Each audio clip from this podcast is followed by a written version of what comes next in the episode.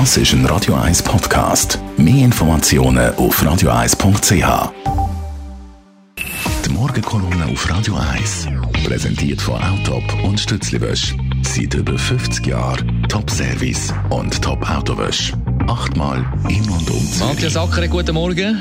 Guten Morgen, Dani. Carol Schuler und Anna Pieri Zürcher, so heissen die neuen Tatort-Ermittlerinnen, die das SRF gestern vorgestellt hat. Was haltest du vom neuen Team?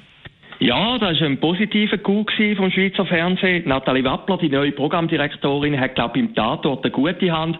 Man mag sich erinnern, das Tatort hat sie eigentlich auch weltberühmt in Zürich gemacht. Als Kulturchefin, wo Nathalie Wappler einmal war, hat sie nämlich einen Tatort umschneiden lassen vor der Ausstrahlung und da hat dort relativ grosse Wirbel gegeben.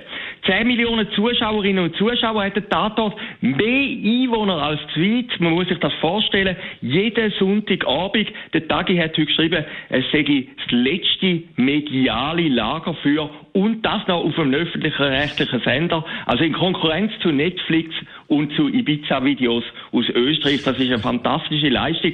Also wenn man das Data-Publikum anschaut, muss man sagen, Chapeau, dass das noch gibt in der heutigen Zeit. Gehen wir schnell Stichwort durch.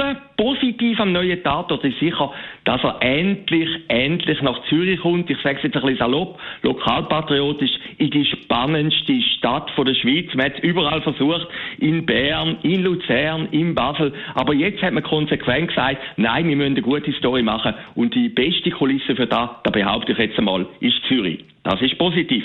Positiv auch, wie du vorhin gesagt hast, zwei Frauen. Man hat jetzt im Leutschenbach gesagt, ja, das hätte sich einfach so ergeben. Nein, so etwas wird natürlich planen. Das liegt völlig im Zeitgeist. Und das finde ich auch völlig okay. Es sind zwei unbekannte Schauspielerinnen, Carol Schuler und Anne-Piri Zürcher. Finde ich noch interessant, Zürcher. Und äh, das ist sicher eine ganz gute Ausgangslage. Was mich dort ein bisschen stutzig gemacht hat, in den Zeitungen, auch in Tagesanzeigen, wo immer so liberal, fortschrittlich ist, ist gestanden, da habe ich ein grosses Konfliktpotenzial. Da stelle ich mir als mittelalterlicher Mann die Frage, ist dann nicht ein bisschen traditionell denkt, warum soll eine Frau eben, eine Schauspielerin kommt ja dann eigentlich aus dem Zürichberg-Milieu, die andere kommt aus einer Arbeiterfamilie aus La Chaux vor, warum soll er gerade zwingend zu einem Konflikt führen? In der heutigen Zeit können ja Frauen gut zusammenarbeiten. Das ist eine kleine Detailkritik. Der dritte Punkt, und das habe ich bemerkenswert gefunden, Schweizer Fernsehen hat gesagt, wir erfinden neue Geschichten, wir halten uns also nicht unbedingt an die Realität. Das muss ein Krimi auch sein. Ein Krimi soll nicht einfach das Abbild sein von der Wirklichkeit. Da haben wir ja schon genug. Und das ist aber ein bisschen im Widerspruch zu Meldungen von der Kantonspolizei Zürich. Kapo Zürich hat schon am 9. Januar von dem Jahr umgetwittert, jawohl, sie beraten jetzt den Tatort, sie haben schon die erste Seite vom Manuskript gelesen. Also, das finde ich völlig gut, dass man sagt, man macht eigenständige Geschichten und man macht nicht einfach einen Werbefilm über Zürcher Polizei und einen Werbefilm über Zürcher Polizei. Da würde man vor allem Leute sehen, die Parkfussen verteilen.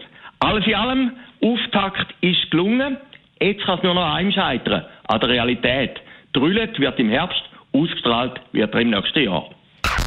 Die Morgenkolumne auf Radio 1. Der Tatort, die Konkurrenz zu Netflix und Ibiza-Videos. so der persönliche Verleger Matt. Das ist ein Radio 1 Podcast. Mehr Informationen auf radio1.ch.